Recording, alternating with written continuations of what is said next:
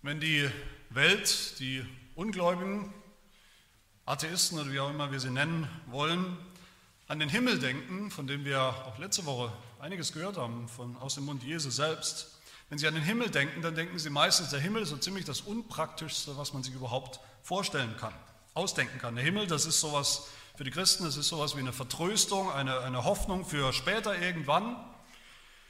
Etwas, das sich die Christen überhaupt nur ausgedacht haben, um mit diesem Leben auf der Erde, das oft schwierig ist, das oft hart ist, irgendwie überhaupt äh, umgehen zu können. Der Himmel ist eine Krücke vielleicht, die uns über diese, dieses schwierige, stumpfsinnige Leben hinwegtrösten soll. Der Himmel als Ziel, das ist sowas wie eine Weltflucht, eine Flucht vor der Realität in eine Parallelwelt, eine erdachte Parallelwelt. Wer an den Himmel glaubt, die Christen, diese Christen, die an den Himmel glauben, die brauchen sich schon nicht mehr die Hände schmutzig zu machen, die brauchen sich nicht mehr in diese Welt einzubringen, die brauchen nicht mehr versuchen, in irgendeinem Sinn diese Welt zu retten. Die haben sich eigentlich schon verabschiedet von dieser Welt. Und man muss sagen, es stimmt ja auch tatsächlich, dass es das gibt. Es hat immer schon Christen gegeben und gibt sie auch heute noch, die genau das versucht haben, die versucht haben, sich aus dieser Welt zurückzuziehen, die sich völlig passiv irgendwo, die passiv in, in ihrer christlichen Blase leben, in ihrer christlichen Blase versuchen, die Zeit irgendwie zu überdauern, möglichst unbeschadet von der Welt und sich nicht einzubringen und sie warten einfach passiv. Leider ist das so. Menschen oder Christen, die denken, sie haben in dieser Welt nichts mehr zu suchen, in dieser Welt keine Aufgabe zu erfüllen, keine Berufung und keine Arbeit, keine Arbeit mehr zu tun. Nichts wäre Jesus ferner als so eine Haltung. Wir sind hier in der Abschiedsrede Jesu kurz vor seinem Tod, Stunden vor seinem Tod und wir haben gesehen, wie Jesus hier, weil es jetzt soweit ist, wie er den Blick seiner Jünger auf den Himmel oder in den Himmel lenkt. Aber dann gibt er seinen Jüngern und damit auch uns eine Aufgabe, wie wir jetzt leben sollen in der Zeit, die jetzt kommt, wenn Jesus weggeht. In dieser Zwischenzeit, wo Jesus nicht mehr so da ist, wie er war, bis er eines Tages wiederkommen wird. Und das ist ein sehr aktives Leben, was Jesus uns da beschreibt. Ein aktives Leben mitten in dieser Welt, mitten auf dieser Erde.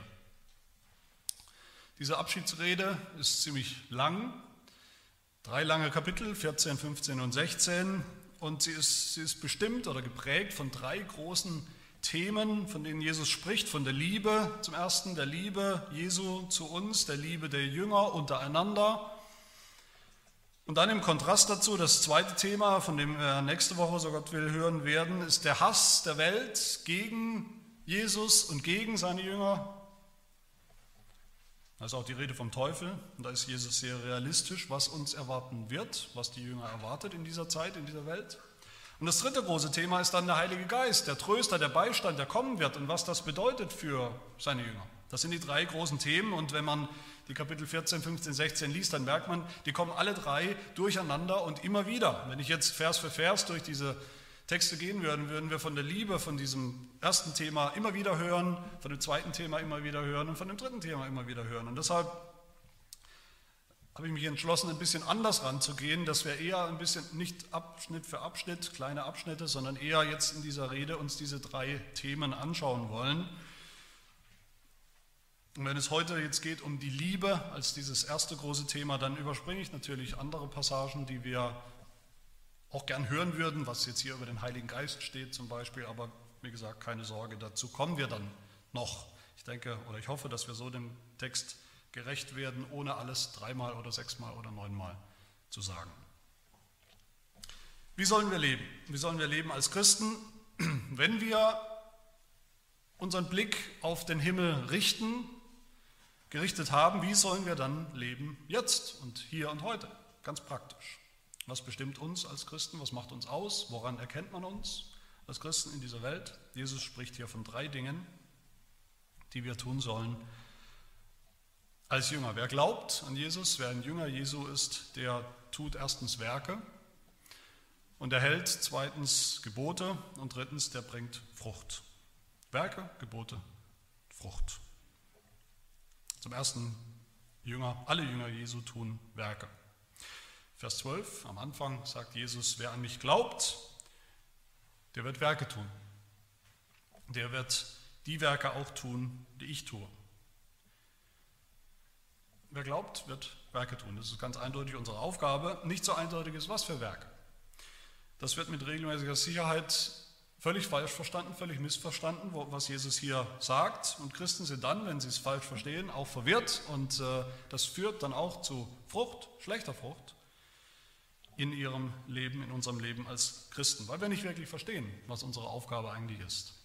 Manche, manche denken, das bedeutet, okay, wir sollen Werke tun. Das heißt, wenn ich keine Werke tue, nicht die richtigen Werke tue oder nicht genügend Werke tue, dann bin ich nicht gläubig, dann bin ich kein Christ, dann bin ich kein Jünger Jesu. Es geht hier um das Heil, denken sie. Werke tun beweist, dass ich ein ordentlicher Christ, dass ich ein Jünger Jesu bin. Aber Jesus spricht ja hier mit seinen Jüngern, die schon gläubig sind, denen er schon den Himmel versprochen hat. Und ich habe letztes Mal auch gesagt und sage es diesmal nochmal, Jesus will mit dieser Rede seinen Jüngern Mut machen. Er will sie nicht unsicher machen, er will sie sicher und gewiss machen für das, was kommt. Aber wenn das so ist, wenn der Himmel davon abhängt, ob wir als Jünger Jesu die richtigen Werke und genügend Werke tun, dann wissen wir alle, dann ist jede Sicherheit, jede Gewissheit, jede Hoffnung dahin. Dann wissen wir nie, ob es reicht. Und wir können überhaupt keine Werke tun, die jemals reichen würden für den Himmel. Da ist die Bibel ganz eindeutig. Das sagt Jesus hier sicher nicht. Andere denken, wir vielleicht auch, okay, er redet von Christen, wir sind schon Christen, wir sind schon gläubig und jetzt als Christen, als Gläubige, als Jünger Jesus sollen wir Werke tun. Das heißt, gute Werke, das kennen wir alle. Wir sollen, wir müssen gute Werke tun, das ist unsere Aufgabe als Christen. Das ist natürlich an sich richtig. Wer wollte irgendwas dagegen sagen? Klar sollen wir als Christen gute Werke tun, jede Menge, so viel wir können. Unserem Nächsten helfen, unserem Nächsten dienen, wo immer wir können, wo immer er unsere Hilfe und Unterstützung braucht. Nur ist das hier auch nicht gemeint. Gute Werke ganz allgemein. Und wieder andere denken bei diesem Vers, bei dieser Aufforderung Jesu, vielleicht Christen aus dem pfingstcharismatischen Bereich eher, Jesus hat Werke getan. Welche Werke hat denn Jesus getan? Er hat Zeichen und Wunder getan. Außergewöhnliche Zeichen und Wunder. Wenn Jesus jetzt sagt, wir sollen auch Werke tun, dieselben, was bedeutet das? Wir sollen auch solche Zeichen und Wunder tun. Wir sollen auch Kranke heilen, wir sollen auch Tote zum Leben erwecken, wir sollen auch alle möglichen übernatürlichen Zeichen und Wunder tun, über die die Welt nur so staunen wird, wenn wir sie tun als Jünger Jesu. Aber auch das ist hier nicht gemeint. Was dann? Welche Werke sollen wir tun? Einiges ist ganz einfach. Jesus sagt, hier, wer an mich glaubt, der wird die Werke auch tun, die ich tue. Ja, Jesus hat Wunder getan. Wir haben schon einige, eine ganze Menge davon gesehen im Johannesevangelium. Er hat Wasser zu Wein verwandelt, er hat Brot vermehrt, er hat Menschen geheilt, er hat Lazarus von, von den Toten auferweckt. Aber wir haben auch gesehen, und ich habe das immer betont, dass diese Wunder, diese Zeichen niemals ein, ein, ein Selbstzweck waren. Um einfach zu sehen, was Jesus für ein Wunder tun kann. Das eigentliche Wunder war nicht, dass Jesus Brot vermehrt hat, das haben wir uns angeschaut. Das eigentliche Wunder war und die Bedeutung dahinter, dass Jesus Menschen satt macht mit sich selbst, mit sich selbst erfüllt. Das eigentliche Wunder war nicht, dass Jesus einen blinden Mann sehend äh, gemacht hat, ihm das Sehvermögen wiedergegeben hat, sondern dass er überhaupt geistliche, geistlich blinde Menschen, geistlich Blinden das Himmelreich öffnet und offenbart, sehen lässt. Das eigentliche Wunder war nicht, dass Lazarus, der ja tatsächlich tot war, dass der wieder lebendig war und dann nochmal ein paar, wie viele Lebensjahre wissen wir nicht, nochmal geschenkt bekommen hat. Das eigentliche Wunder dahinter, worum es ging, ist, dass Jesus geistlich tote Menschen, Sünder, lebendig machen kann und auch tut. das neue Leben schenkt, die Wiedergeburt. Mit all diesen Werken, mit all diesen Wundern hat Jesus etwas über sich selbst mitgeteilt, über sich selbst offenbart, nämlich dass er tatsächlich der Sohn Gottes ist, dass der Vater tatsächlich in ihm ist, in diesen Werken. Die Werke, die Jesus getan hat, hatten ultimativ nur einen einzigen Sinn und Zweck, nämlich Sünder in das Reich Gottes, in den Himmel zu bringen. Das ist das Werk Jesu. Und genau das sind die Werke, die wir, die alle Jünger auch tun sollen. Nicht Wasser zu Wein verwandeln, nicht Kranke heilen oder andere vorläufige Zeichen. Alles, was die Ungläubigen um uns herum mit Jesus Christus, wer er wirklich ist, in Berührung bringt. Jedes Mal, wo wir ihnen sagen, wer Jesus ist, was er getan hat, jedes Mal, wo wir ihnen das Evangelium bringen und sie, sie einladen zu glauben, zu vertrauen auf diesen Jesus, das sind die Werke, um die es hier geht. Menschen zum Glauben an, an, sich selbst zu bringen, das war das Werk par excellence, das Jesus Christus selbst getan hat, bis zum Schluss. Und Menschen zum Glauben an Jesus zu führen, das ist auch das Werk par excellence, das wir tun sollen. Jeder Jünger.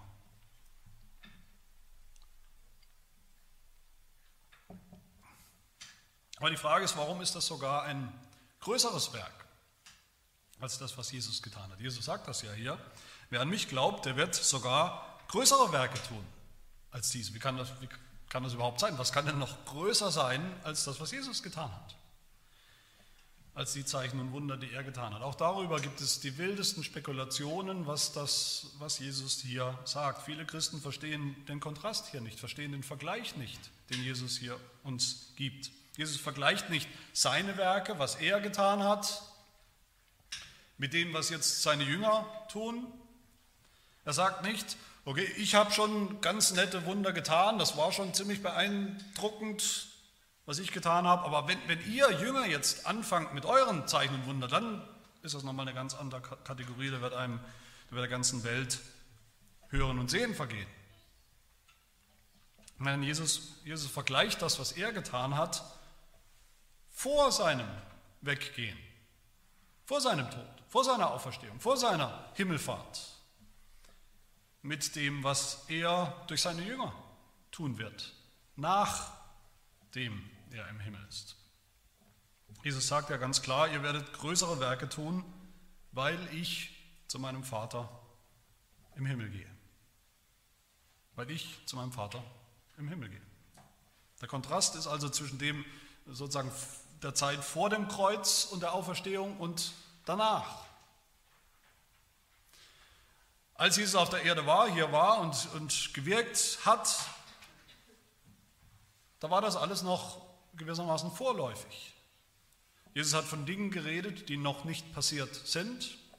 Sein Tod, seine Auferstehung zum Beispiel, die Himmelfahrt, das war noch nicht geschehen.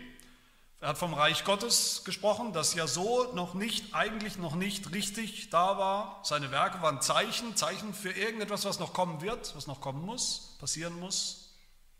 Aber wir jetzt, seine Jünger, seit 2000 Jahren, wir leben nach dem Kreuz, nach der Auferstehung, nachdem Jesus in den Himmel gegangen ist. Alles, was Jesus gesagt hat, ist eingetroffen, ist, ist passiert, ist jetzt gültig, ist Wirklichkeit, ist Realität. Eine neue Realität, eine neue Zeit, eine neue Weltordnung, wenn man so will. Das Kreuz ist passiert, Jesus ist wirklich gestorben, wirklich auferstanden, wirklich in den Himmel gegangen. Es ist alles passiert, es ist alles wirksam geworden. Und deshalb wenn wir jetzt als seine Jünger vom Evangelium reden, dann reden wir von Dingen, die schon gelten, die schon wahr geworden sind. Von Fakten, Realitäten. Jetzt ist das Reich Gottes schon angebrochen. Jetzt ist es da. Wer glaubt, der ist heute im Reich Gottes, in der Realität.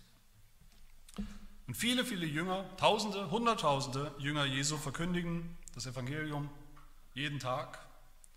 Und sie tun das im Vertrauen darauf, dass Gott wirken wird, dass er das Wunder tun wird, dass er Menschen neues Leben schenkt und dass diese Menschen dann in sein Reich kommen, auch Jünger werden. Und sie beten dafür. So ist das gemeint hier in Vers 13, wo Jesus sagt, wo er verspricht, alles, was ihr bitten werdet in meinem Namen, das will ich tun, damit der Vater verherrlicht wird in dem Sohn. Das ist auch keine Verheißung, wie es leider auch manchmal verstanden wird, dass Gott all unsere Wünsche, all die Wünsche, die äh, wir als Christen uns eben ausmalen oder ausdenken können, die wird er uns erfüllen. Das ist kein, nicht das Gebet hier als, als Wunschkonzert.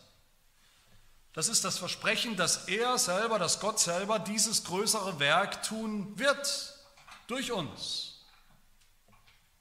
Durch unsere Worte, durch unsere Taten.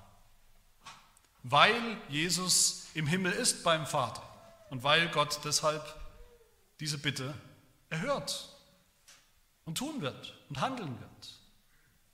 Das ist das größere Werk. Ich denke, es kann kaum eine größere Motivation geben für uns, für jeden von uns, denen, die wir kennen, die noch nicht glauben,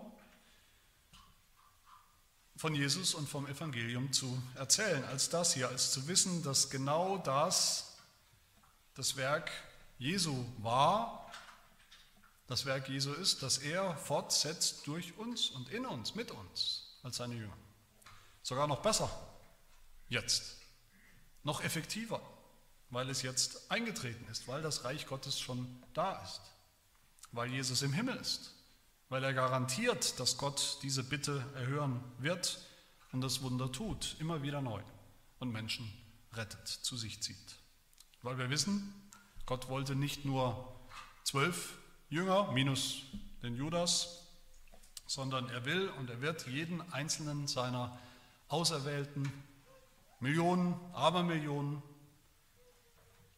durch das Werk von ganz normalen Jüngern retten ein Werk, das nur deshalb größer ist, weil Jesus das Heil vollbracht hat und jetzt dafür sorgt, dass es auch ankommt bei jedem einzelnen Auserwählten. Und damit sind wir beim zweiten Jünger, Jünger tun Werke. Das ist das erste, das Werk Jesu. Und zweitens, Jünger halten Gebote. Jesus hat seine Jünger geliebt, immer. Er hat sie geliebt bis zum Ende, das haben wir gehört. Er hat sie geliebt, wie der Vater im Himmel ihn selbst liebt. Kapitel 15, Vers 9, gleich wie mich der Vater liebt, so liebe ich euch. Und dann fordert Jesus uns auf, deshalb fordert Jesus uns, seine Jünger, auf, bleibt in meiner Liebe. Ihr sollt auch lieben. Ihr sollt mich lieben. Und wie geht das? Wie geht das, Jesus zu lieben? Wie geht es, Gott zu lieben? Vers 15, Kapitel 14.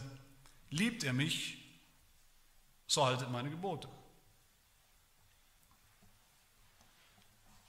Auch das wird regelmäßig völlig falsch verstanden.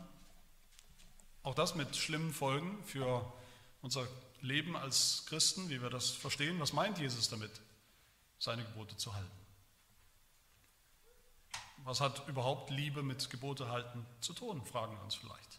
Ist das nicht ein völliger Widerspruch eigentlich? Liebe, was ist Liebe? Liebe ist doch etwas, Liebe ist was Freiwilliges, Liebe ist etwas, was uns anfällt, was irgendwie plötzlich kommt, für das wir nichts tun können, Emotionen, für die wir nichts können oder gegen die wir nichts können. So verstehen wir oft Liebe und Gebote halten ist eigentlich genau das Gegenteil. Gebote halten, das ist was Gezwungenes, was Gesetzliches, was, was man auch völlig emotionslos tun kann, wie, wie so eine preußische Pflichterfüllung, so halten wir Gebote. Mit Liebe hat das überhaupt nichts zu tun. Das ist ein radikaler Gegensatz. Für Jesus war das nicht so. Für Jesus ist Liebe nicht emotionale Gefühlsduselei auf der einen Seite vielleicht. Er hat nicht erwartet, dass seine Jünger in ihn verliebt sind, wie man Manche Christen denken so, wenn man manche Lobpreislieder hört, dann könnte man den Eindruck haben, darum geht es, in Jesus verliebt zu sein.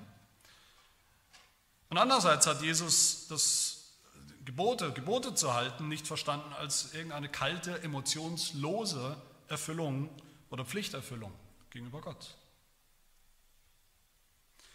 Jesus selber hat es uns vorgemacht, wie das geht, oder nicht? Jesus hat den Vater geliebt, er hat den Vater geliebt, wie man ihn lieben sollte, perfekt, vollkommen, die beste denkbare Liebe, die wir uns vorstellen können. Und wie hat er das dem Vater gezeigt? Indem er gehorsam war. Immer, vollkommen. Indem er gehorsam wurde. Indem er Gottes Gebot, alle Gebote immer erfüllt hat. Vor allem das Gebot zu kommen und zu sterben am Kreuz. Und all das hat Jesus nicht emotionslos getan, als bloße Pflichterfüllung. Er hat das von Herzen getan, als Ausdruck seiner Liebe. Und genauso ist es auch für uns, soll es auch für uns sein, als Jünger, für jeden Jünger. Liebe und Gebote halten, das ist kein Widerspruch. Das ist auch eigentlich klar. Ich denke, eigentlich, wenn wir darüber nachdenken, müsste es uns klar sein, wenn wir jemanden lieben, was tun wir dann? Wir tun doch dann die Dinge, die dem anderen gefallen. Und die Gebote sind genau das, was Gott gefällt. Unser Gehorsam gefällt ihm. Und es gefällt Gott nicht, wenn wir irgendwelche Gebote halten aus, aus purer stoischer Pflichterfüllung, emotionsloser Pflichterfüllung heraus, sondern wenn wir das, wenn wir das gerne tun, wenn wir das mit Freude tun. Das ist Liebe. Liebe bedeutet aus Freude und aus, aus Dankbarkeit zu tun, was dem anderen gefällt. Und daran erinnert uns unser Heidelberger Katechismus, bevor er uns die Gebote, die zehn Gebote auslegt, in Frage 86 werden wir gefragt, warum sollen wir überhaupt Gebote tun? Und die Antwort da ist aus Dankbarkeit, aus Liebe gegenüber Gott. Das ist die Motivation. Liebe und Gebote halten gehören untrennbar zusammen im Christenleben. Vers 21 sagt Jesus, wer meine Gebote festhält und sie befolgt, der ist es, der mich liebt. Und Vers 23, wenn jemand mich liebt, so wird er mein Wort befolgen. Mein Vater wird ihn lieben und wir werden zu ihm kommen und Wohnung bei ihm machen. Wer mich nicht liebt, der befolgt meine Worte nicht, meine Gebote nicht. Aber dann geht es ja hier nicht nur um Liebe zu Jesus, wie wir Gott unsere Liebe zeigen. Als Jünger sind wir dann vor allem aufgerufen, hier von Jesus selbst, aufgefordert, einander zu lieben. Der eine den anderen. Vers 17, das gebiete ich euch, dass ihr einander liebt. Ein Jünger den anderen. Als Jünger, als Christen. Nicht ein Freund den anderen, nicht die, die wir sowieso lieben, sowieso liebenswert finden von Natur aus, die uns vielleicht sowieso sympathisch sind, sondern die, die Gott uns zur Seite gestellt hat in der Gemeinde. Das ist ja nicht dasselbe. Jesus sagt nicht, oder er sagt in Vers 16 von Kapitel 15, nicht ihr habt mich erwählt, sondern ich habe euch erwählt. Ihr habt euch nicht gegenseitig erwählt in der Gemeinde, wen ihr eben mit dabei haben wollt im Club, eure besten Freunde, eure besten Kumpels, Ihr habt nicht erwählt, neben wem ihr im Gottesdienst sitzen wollt. Gut, jetzt haben wir Abstandsregel, aber grundsätzlich, ihr habt das nicht erwählt, ihr habt das nicht ausgesucht. Ich habe das ausgesucht, ich habe erwählt, ich habe bestimmt, dass ihr jetzt hingeht und euch einander liebt, so wie ihr da seid und sitzt und zusammengewürfelt seid als Gemeinde. Und genau hier sehen wir wieder, wie Liebe und Gebote halten gerade kein Widerspruch sind. Wie genau lautet denn das Gebot, um das es geht. Hier, um das es Jesus geht. Was ist denn das Gebot, das wir halten sollen? Das eine, wichtigste, größte Gebot? Dass wir einander lieben, dass ihr einander lieben sollt. Das ist das Gebot, die Liebe. Liebe ist das Gebot und das Gebot ist Liebe. Oder wie Jesus es in Kapitel 13 schon gesagt hat, Vers 34, ein neues Gebot gebe ich euch, dass ihr einander lieben sollt. damit, wie ich euch geliebt habe, auch ihr einander liebt. Das heißt, dass wir einander als Geschwister, als Brüder und Schwestern in der Gemeinde lieben, das ist die Erfüllung des Gebots, das Jesus uns gegeben hat. Darum geht es. Liebe ist die Erfüllung des Gesetzes, sagt Paulus im Römerbrief. Des Gesetzes. Das ist kein Widerspruch. Und wenn wir daran denken, fasst Jesus nicht selbst so die Gebote schlechthin zusammen als Liebe, sagt er nicht. Die Zusammenfassung, die Essenz der Gebote ist, Gott zu lieben und unseren Nächsten. ist aber noch mehr, dieses Gebot zu halten, dieses Liebesgebot, das ist auch die Art und Weise, wie wir Jesus lieben, wie wir Gott lieben. So lesen wir es auch aus der Feder von Johannes im ersten Johannesbrief, Kapitel 5. Jeder, der glaubt, dass Jesus der Christus ist, der ist aus Gott geboren. Und wer den liebt, der ihn geboren hat, der liebt auch den, der aus ihm geboren ist, den anderen der auch aus Gott geboren ist. Der liebt auch seine Mitchristen, Mitjünger, egal wie unliebenswert sie uns vielleicht erscheinen, natürlicherweise. Daran erkennen wir, dass wir die Kinder Gottes lieben, schreibt Johannes weiter, wenn wir Gott lieben und seine Gebote halten. Und umgekehrt, wir erkennen, dass wir Gott lieben, daran, dass wir die Kinder Gottes lieben, die anderen Kinder Gottes. Es gilt in beide Richtungen. Es funktioniert in beide Richtungen. Wir wollen immer praktisch sein, wir wollen immer ein praktisches Christ sein, ein praktisches christliches Leben und mit Recht. Wir wollen wissen, wie können wir Jesus praktisch lieben, unsere Liebe zeigen, demonstrieren, Tag für Tag, was können wir tun, um ihm zu gefallen. Hier haben wir es, schwarz auf weiß, indem wir sein Gebot halten und sein Gebot lautet, liebt einander, liebe deine Mitjünger, deine Geschwister im Glauben. Und wie sieht das praktisch aus? Jesus sagt es uns in Vers 12 und 13. Das ist mein Gebot, dass ihr einander liebt, so wie ich euch geliebt habe. Größere Liebe hat niemand als die, dass einer sein Leben lässt für seine Freunde. Wir können alle, gelegentlich zumindest, können wir alle sehr, sehr liebevoll sein. Aus unserer Großzügigkeit heraus können wir alle sehr liebevoll sein. Wenn es uns nichts kostet, können wir sehr liebevoll sein, solange es uns keine Opfer, keine echten Opfer abverlangt.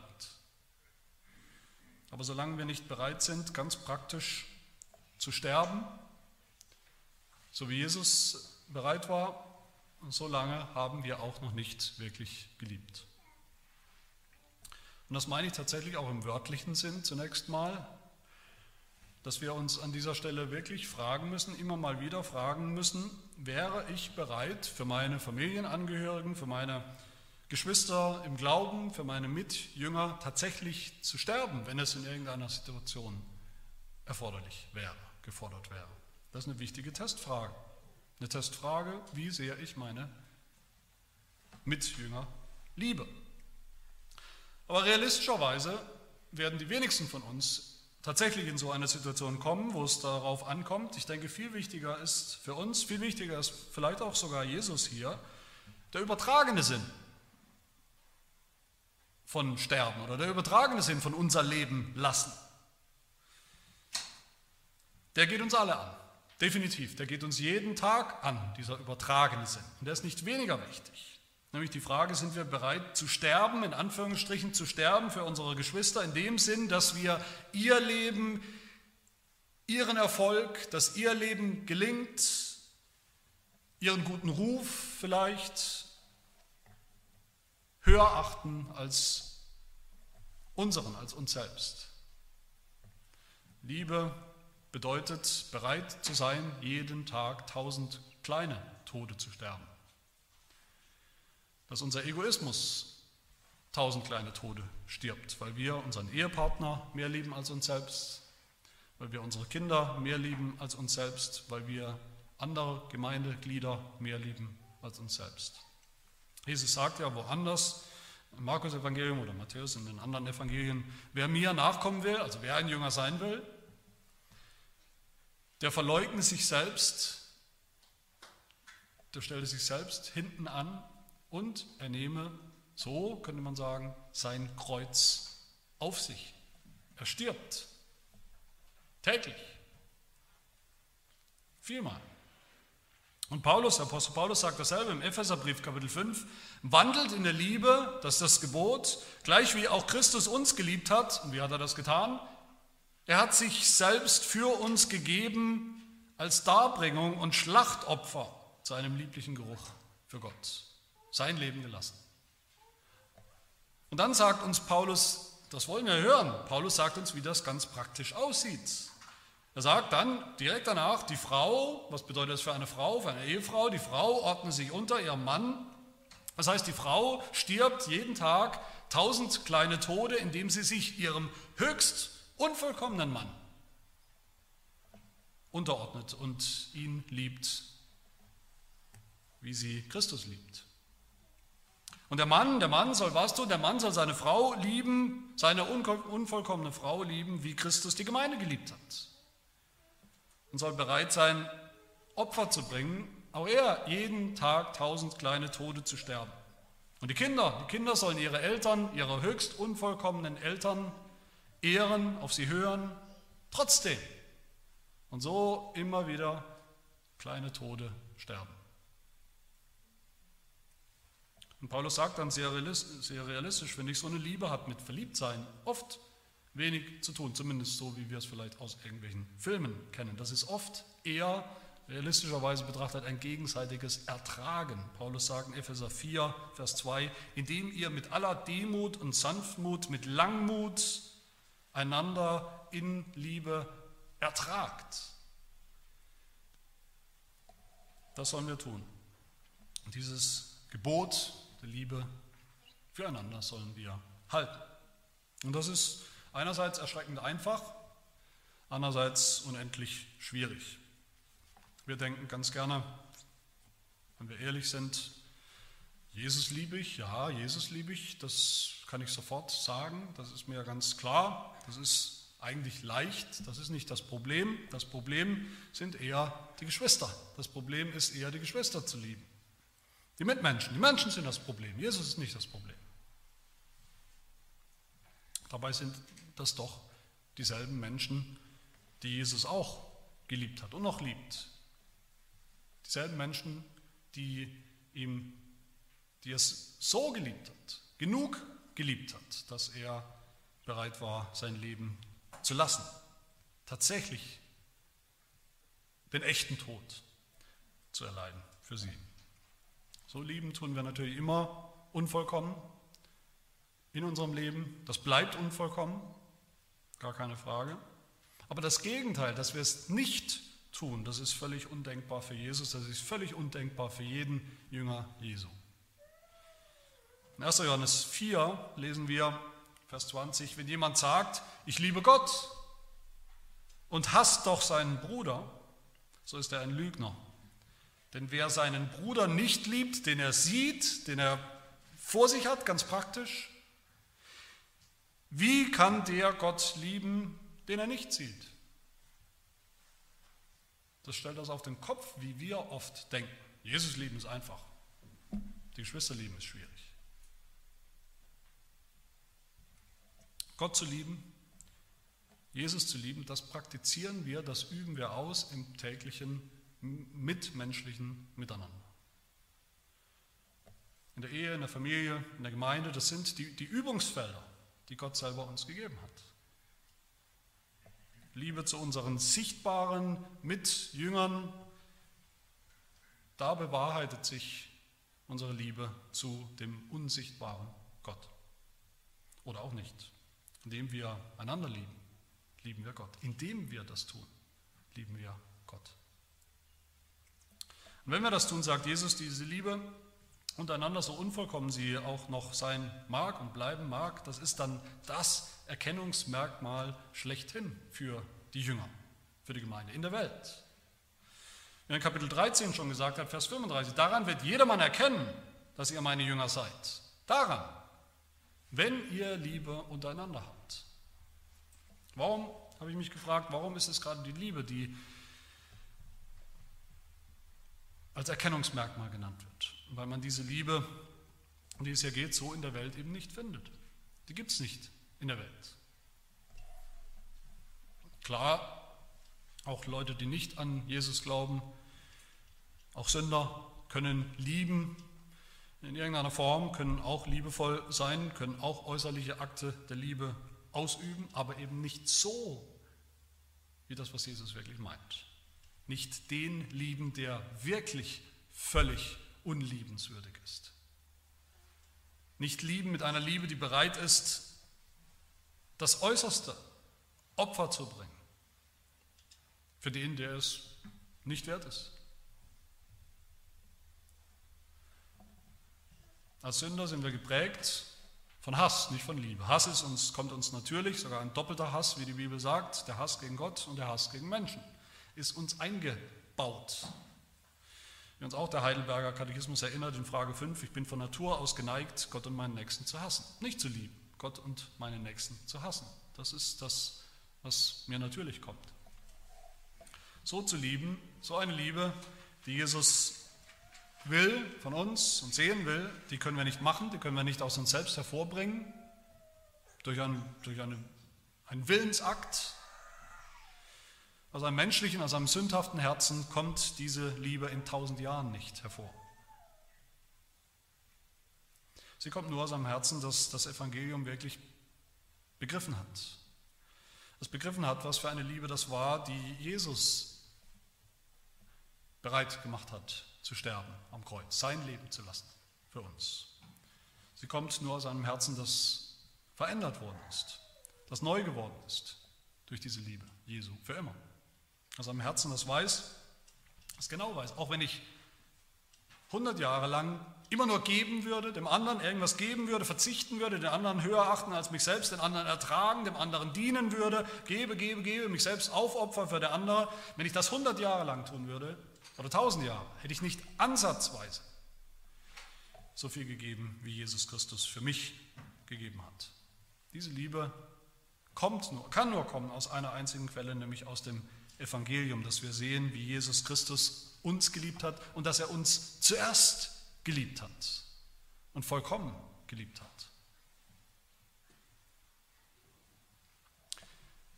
Wenn wir diese Liebe bei uns finden, wenigstens im Ansatz, dann ist das eine Frucht, eine Frucht eines neuen Herzens, die Frucht von einem neuen Werk, von einer Wiedergeburt bei uns.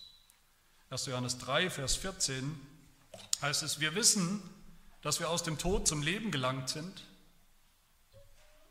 neu geworden sind, denn wir lieben die Brüder. Wenn wir so lieben, so anfangen zu lieben, dann bekommt das die Welt mit, weil diese Liebe ist so außerirdisch, so unbegreiflich, so fremd in dieser Welt, in der wir leben, dass sie heraussticht, dass sie heraussticht als eigentlich völlig undenkbar, völlig unlogisch. Dass sie ein Erkennungszeichen ist, ein Erkennungszeichen. Da ist einer von denen, da ist einer von diesen Jüngern Jesu. Da ist die Gemeinde Jesu. Und das ist das allerwichtigste und allereffektivste Zeugnis, das wir geben können in der Welt.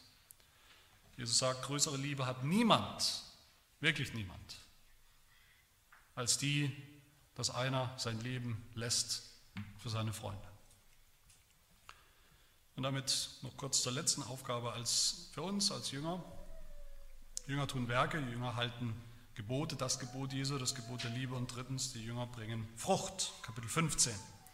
Jesus sagt, ich bin der wahre Weinstock, mein Vater ist der Weingärtner, jede Rebe an mir, die keine Frucht bringt, die nimmt er weg jeder aber die Frucht bringt, die reinigt er, damit sie mehr Frucht bringt.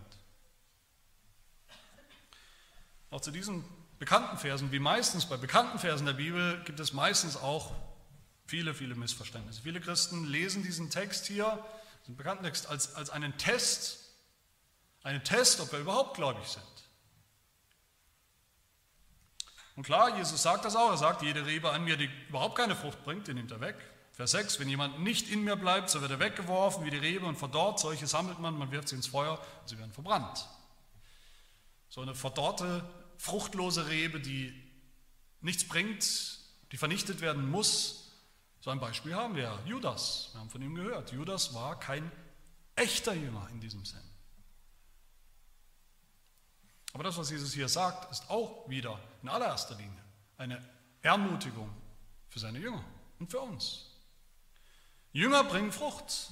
Es, es, ist nicht anders, es kann nicht anders sein, weil sie verbunden sind mit Jesus, mit dem Weinstock. Das heißt, es geht hier nicht in allererster Linie, es geht hier nicht um die Frage, wer ist eigentlich überhaupt gerettet. Es geht vielmehr um die Frage, wie sollen wir leben als Jünger Jesu? Was tut ein Jünger Jesu? Was macht ihn aus? Jesus sagt ja zu den Jüngern dann, ihr seid schon rein. Ihr müsst nicht mehr grundsätzlich gereinigt werden, ihr, müsst nicht mehr, ihr werdet nicht mehr rausgeschnitten werden aus dem Weinstock. Ihr seid schon rein um des Wortes willen, dass ich zu euch geredet habe durch das Evangelium, dass ich geredet habe, dass ihr gesehen habt, dass ihr geglaubt habt, sodass ihr auch schon Frucht bringt. Jetzt bleibt darin, bleibt in mir, sagt er zu ihnen. Also die Aufgabe, die Gott tut, die Gott erfüllt an uns, die, das Werk, das er an uns tut, ist nicht so sehr, dass er die Ungläubigen wegnimmt, sondern ist vielmehr, dass er in unserem Leben, im Leben der Jünger, all das wegnimmt, all das entfernt, was einem fruchtbaren Leben im Weg steht. Bei uns, bei den Jüngern. Wir haben hier das letzte Ich bin-Wort Jesu von einer ganzen Reihe von Ich bin-Worten im Johannesevangelium. Jesus sagt, ich bin der wahre Weinstock, ich bin der, ich bin, ich bin Gott, das ist wieder dieser Anspruch, ich bin selbst Gott. Und weil ich das bin als Weinstock, werdet ihr auch sicher und selbstverständlich Frucht bringen als, als meine Jünger. Direkt nach diesem Gleichnis in Vers 16 sagt Jesus ja, nicht ihr habt mich erwählt, sondern ich habe euch erwählt und euch dazu bestimmt, dass ihr hingeht und Frucht bringt und eure Frucht bleiben wird. Als Jünger sind wir erwählt, das kennen wir vielleicht eher, wir sind erwählt, um gerettet zu sein, um gerettet zu werden, aber Jesus sagt hier, ihr seid auch erwählt, um Frucht zu bringen. Ganz sicher, bestimmt. Und welche Frucht ist das? Was für Frucht bringen wir, sollen wir bringen? Manche sagen die Frucht eines, eines, des Gehorsams, ein gehorsames Leben, andere sagen die Frucht von guten Werken, die Frucht der Liebe. Andere sagen die Frucht von einem christlichen Lebenswandel, die Frucht der Heiligung könnte man sagen. Andere sagen die Frucht, dass, dass wir anderen das Evangelium sagen, dass andere durch uns zum Glauben finden, gerettet werden. Was ist richtig? Ich denke alles. Alles davon. Es geht hier wirklich um alles. Es geht um das ganze christliche Leben, das Gott gefällt in jeder Beziehung, dass Gott Ehre macht in jeder Beziehung, dass Gott verherrlicht, ein Leben nach dem Vorbild Jesu. Vers 8 sagt Jesus, dadurch hat mein Vater verherrlicht. Der Vater wird verherrlicht, Gott wird verherrlicht dadurch, dass ihr viel Frucht bringt und meine Jünger werdet oder seid und bleibt. Und zwar Frucht, die bleibt.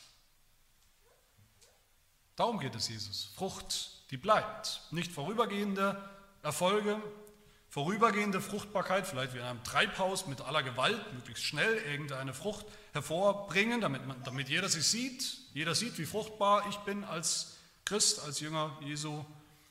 Es geht hier viel mehr, es geht ja Jesus viel mehr um die stetige, um die manchmal auch langsame Frucht des Glaubens.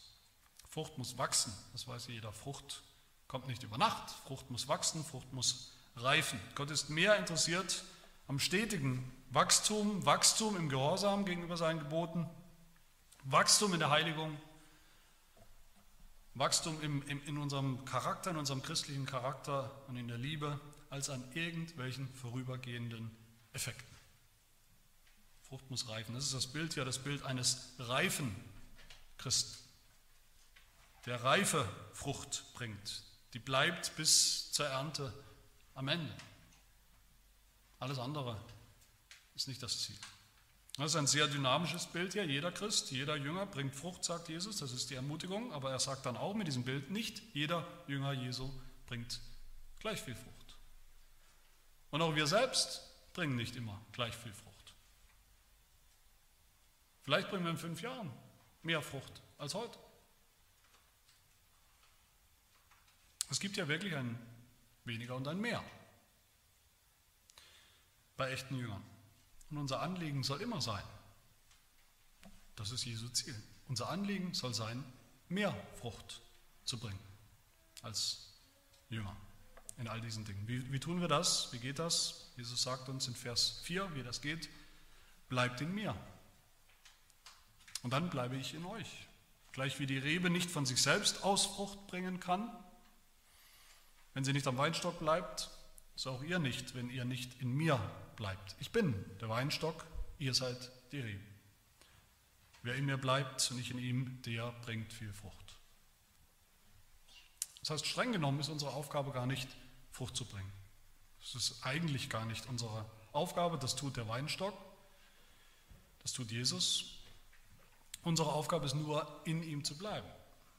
Ganz nah dran, verbunden mit ihm, immer in Gemeinschaft mit ihm, dann kommt die Frucht. Dann kommt die Frucht, könnte man sagen, sozusagen automatisch mit der Zeit.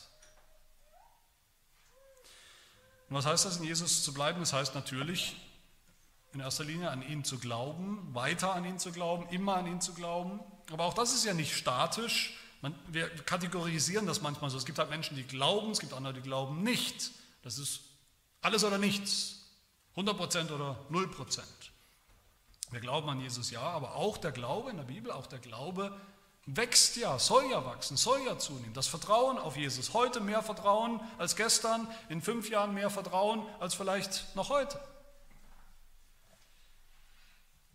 Auch Glaube und Vertrauen auf Jesus ist eine Frucht, die reift und wächst und zunimmt.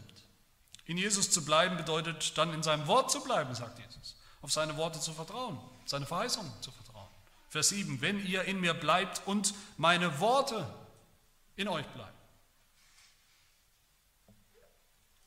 In Jesus zu bleiben bedeutet dann auch zu beten.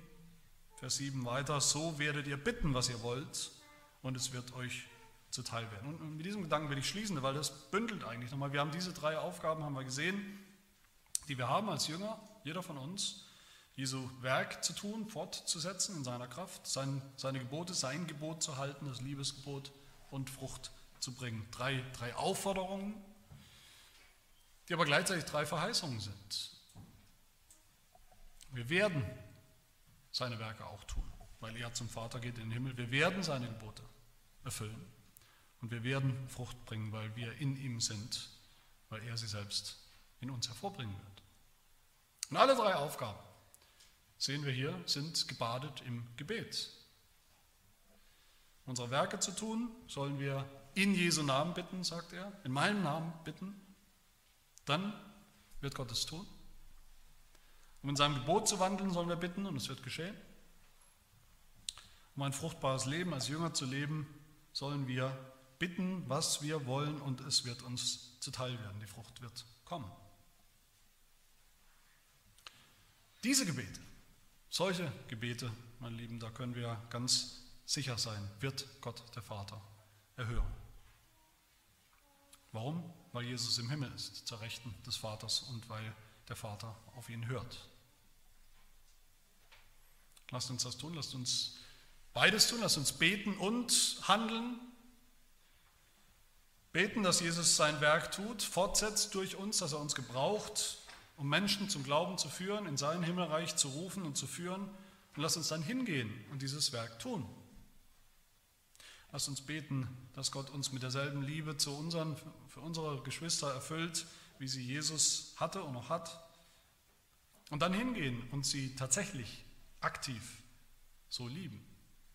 Lasst uns beten, bitten, dass wir fruchtbare immer mehr fruchtbare Jünger werden, jedes Jahr etwas fruchtbarer, dass wir ganz nah am Weinstock bleiben, mit seiner Kraft versorgt werden. Und lasst uns dann hingehen und Frucht bringen in unserem Leben. Das ist das Leben, zu dem Jesus uns berufen hat als Jünger in dieser Welt. Während wir auf den Himmel warten, eine Hoffnung auf den Himmel, in dem wir all, im Himmel werden wir all diese Dinge in, in Vollkommenheit, in Perfektion sehen und erleben. Amen. Wir beten. Jesus Christus, wir danken dir, dass du uns nicht als, als deine Jünger, nicht als Weisen zurückgelassen hast, als du in den Himmel gegangen bist. Du hast uns eine Aufgabe gegeben, als Jünger in dieser gefallenen Welt, in dieser Welt, die vergeht, die schon angezählt ist, eine Aufgabe, während wir unterwegs sind in den Himmel.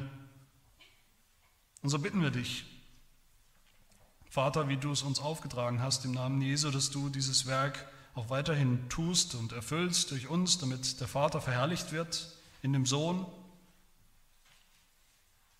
Wir bitten dich, dass du uns erfüllst mit der Liebe Christi, die uns im Evangelium begegnet, entgegenschlägt, dass wir auch so lieben wie er, dass wir eine Liebe zeigen einander, die die Welt so nicht kennt, weil sie die Quelle diese Liebe nicht kennt. Eine Liebe aber, die doch andere einlädt, auch zu glauben. Wir bitten dich in seinem Namen, dass wir viel Frucht bringen in unserem Leben, geistliche Frucht, Frucht, die bleibt, indem wir in Jesus bleiben, dem wahren Weinstock. Und all das bitten wir im Namen Jesu, der, damit der Vater verherrlicht werde, damit wir wirklich Jünger Jesus sind, damit die Welt das erkennt und damit so alle deine Auserwählten zum Glauben finden. Amen.